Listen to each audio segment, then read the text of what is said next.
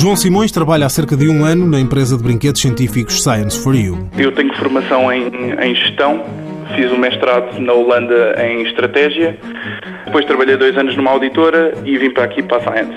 E entrei para trabalhar no Departamento Internacional. João foi contratado através da medida de apoio à contratação via reembolso da taxa social única, um incentivo que, como o nome indica, permite à empresa a isenção do pagamento da taxa social única.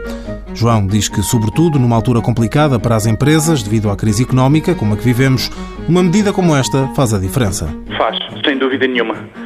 É uma questão de se ver os números, ou seja, a percentagem do salário ou, ou, o valor monetário que as empresas têm que dar, ou têm que transferir todos os meses para a Segurança Social, ou têm que reter, não é?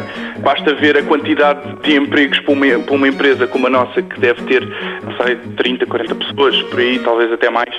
Basta ver, eh, se tirarmos essa percentagem a alguma das pessoas, quantas mais pessoas é que podemos contratar. É uma ajuda enorme. João Simões faz parte dos quadros da Science for You.